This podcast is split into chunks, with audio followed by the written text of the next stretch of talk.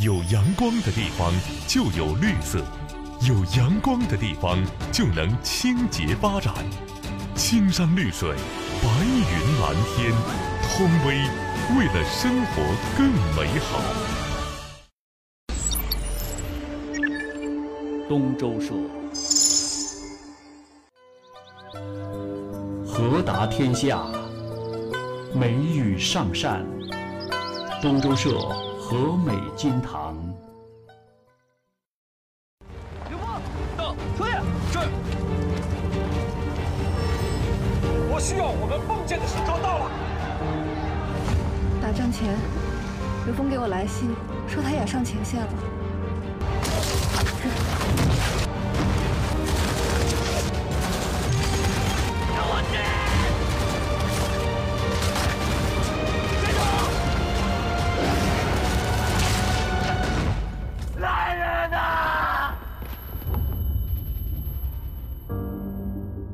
前不久看了冯小刚的《芳华》这部电影，可以说这部电影呢是没有尿点，只有泪点，让人是心潮澎湃。尤其是那个战争场面啊，让人震撼，这让我想起了我少年时代看过的一部电影，叫《上甘岭》。《上甘岭》这部电影呢，是我们那个时代很多人都看过的影片，可以说观看人数数以亿计，而且影响的不只是一代中国人。那么可能很多人不知道啊，《上甘岭》这部电影是毛泽东主席在了解到上甘岭这个战役之后，亲自指示把它拍成电影的。那么电影当中那些人物，像八连连长张忠发啊、卫生员玉兰、通讯员杨德才等等，我想很多人对他们的印象都非常深刻。而郭兰英的那一首《我的祖国》，那更是成为永远的经典，在这个冯小刚的《芳华》里面又再一次唱响。所以说，我们这代人啊，不管是在什么时候听到这首歌，都会是那种全身的热血沸腾。那么在上甘岭上，让人热血沸腾的事儿还有很多很多啊。今天我们就来继续来讲一讲咱们金堂人胡修道，他在上甘岭上的英雄故事。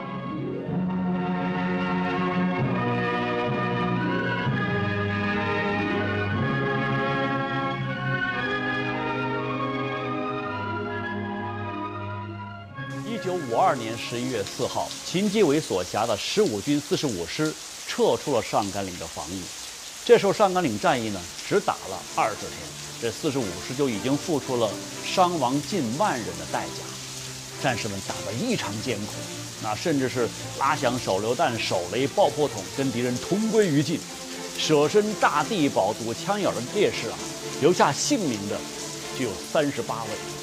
而在这三十八位有名字的英雄背后，还有无数的、更多的没有留下名字的英雄，可想而知上甘岭战役有多么惨烈。那么王进山的十二军跟这十五军换防之后，他马上就开始调整跟部署啊，就他们总结了这之前很多的一些战斗经验，实施的开展了小兵群作战。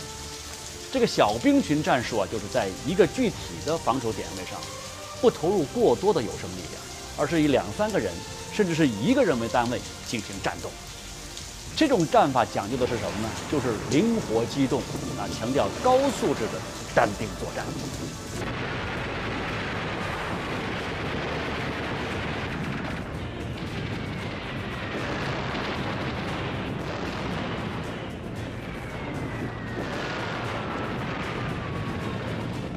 那么根据这种战术，一九五二年啊十一月五号那一天，胡修道所在的阵地上就只安排了三个人，一个班长带着胡修道和另外一名新战士。胡修道就是在那一天正儿八经第一次上战场，他刚一到阵地，就遇到了联合国军在上甘岭战役当中最猛烈的进攻。为什么呢？因为那一天啊是美国大选的日子，联合国军指挥官范弗里特和李承晚都亲自到前线来打气，而主攻地点呢，就是上甘岭右侧的五九七点九高地，也就是胡修道所在的防线。哇，那个排山倒海一样的炮火过了之后啊，联合国军就开始了大规模的冲锋。眼看着敌人越来越近了，胡修道非常紧张啊，他毕竟是一名新兵，一个新战士，所以这班长一声令下喊打，哦，胡修道就没命的把那个阵地上的手榴弹呐、手雷啊、爆破筒就往下扔，那一会儿跑这边扔几个手榴弹，一会儿跑那边去打一梭子子弹，等等吧，那简直是杀红了眼。也不知道具体打多长时间，反正是直到班长抓住他的手说：“哎，停停停，别打了。”他才意识到敌人第一波进攻已经被打退了。那么多年以后哈，回想起那一幕，胡修道还很风趣地说：“哎呀，自己那么多年最后悔的事儿，就是当时浪费了好多宝贵的弹药哦。”那么联合国军的第一波进攻就这样被胡修道他们三个人给打退了。啊，小兵群的战术。真的是很奏效哈！其实这也是志愿军呢在跟这个优势装备之下的敌人作战的时候总结的一种办法。如果说一次性把整个部队他的有生力量全都投入阵地，那敌人马上就会召集他的炮火，他的炮火太猛烈了，全覆盖，一下子可以把阵地给你炸平了。而胡修道他们这种三人战斗小组非常灵活，还能够随时的进行调整和变化。你比如说。在敌人后面的几次进攻当中啊，胡修道他们就是越打越有经验，就是先集中火力向分散的敌群两边打，就迫使敌人往中间挤，然后呢再往前面猛打一阵，让前面的敌人呢他爬不起来，这后面的敌人呢又往前拥，哎，就趁他们在挤在一起的时候，就把大把的手榴弹就扔过去伺候，这种包饺子的战法。看，真的是让那个联合国军呐是吃透了骨头。可是呢，毕竟只有三个人，那而且打了一会儿，这班长他爱去支援其他阵地了，另外一个战友又牺牲了。这个时候，阵地上就只有胡修道一个人。那么他又该怎么去面对敌人那种潮水般的进攻呢？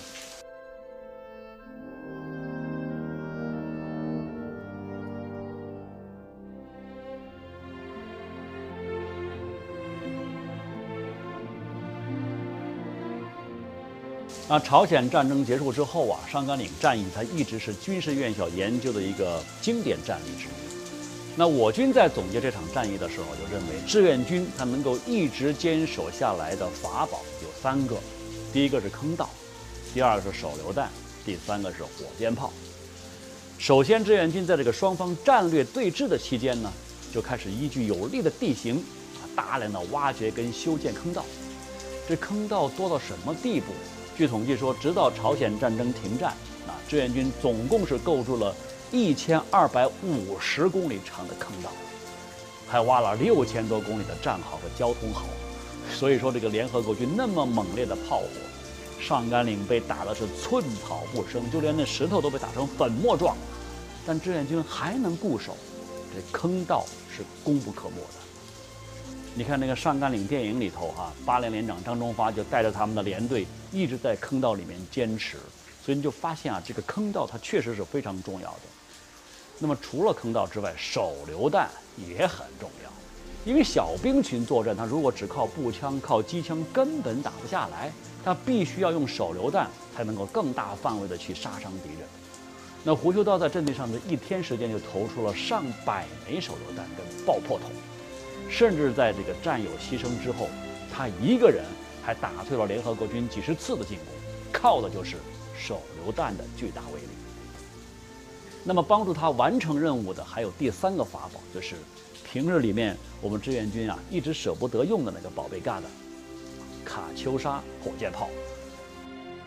刚开始攻到山头，胡须道就是一个人，他居然还能守住，不可能的事情，这是胡须道，他打退了四十一次进攻，这个是。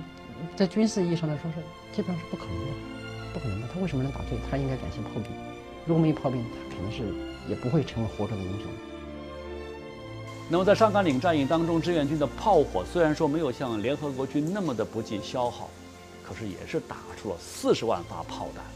这创造了我军呐弹药使用量的一个记录，对敌人阵地是做到了几乎一秒钟一发。啊，它虽然比不上联合国军的一秒钟六发这样一个落弹量，但是也给对方造成很大的伤亡。你要知道，解放战争时期啊，国内战争，整个辽沈战役、平津战役，那是上百万人的大会战，解放军总共才打了三十万发炮弹，你看他们上甘岭上就打了四十万发。那胡修道之所以能够在上甘岭上坚持一整天，炮兵给了他很大的信心啊。虽然说他是一个人坚守，但绝对不会是一个人在战斗。一九五二年十一月五号傍晚，那前来换防的部队对阵地面前做了一个清点跟统计，就发现胡修道的阵地前面躺着二百八十具敌军的尸体。这个数字也是志愿军战史上单兵作战的最高纪录，而这个记录属于金堂人胡修道。上甘岭战役啊！最终，志愿军呢是通过顽强的阻击，打破了联合国军的战略企图，就迫使对方再次坐到了谈判桌面前，啊，为朝鲜战争的停战做出了最为直接的贡献。而这场残酷的战役呢，也因为恐怖的伤亡率，被写进了历史。三点七平方公里的上甘岭，平均每平方公里战死一万多人。其中美军的战死率甚至超过了此前最为惨烈的硫磺岛战争。哎呀，以至于见过大场面的林彪啊，听说这上甘岭的这种惨烈之后，都说上甘岭是个肉沫子。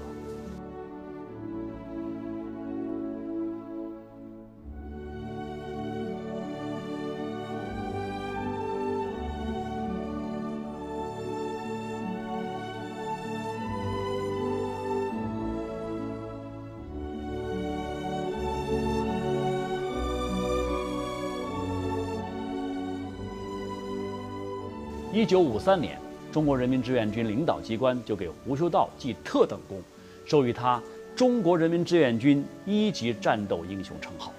同时呢，朝鲜还授予他朝鲜民主主义人民共和国英雄称号，颁发了一级国旗勋章、金星奖章。我觉得这个胡修道啊，他最幸运的是什么？他最后是活着回到了祖国，而且后来还回到金堂。娶了一位金堂赵镇的姑娘作为妻子，哈，这胡修道的一生呢，都是在部队里面度过的，最终是担任了某集团军的副参谋长，直到二零零二年的时候，他是在南京去世的。那今天我们在这个地方来重提英雄的传奇故事，真的是百感交集，心潮澎湃啊！这也让我不由得想起了习主席讲过的那句话：一个有希望的民族。不能没有英雄，民族英雄就是中华民族的脊梁。好，每周四我们和美金堂不见不散。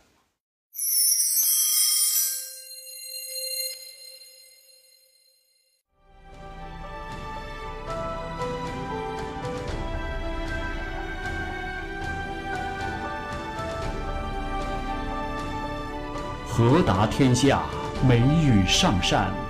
和美金堂。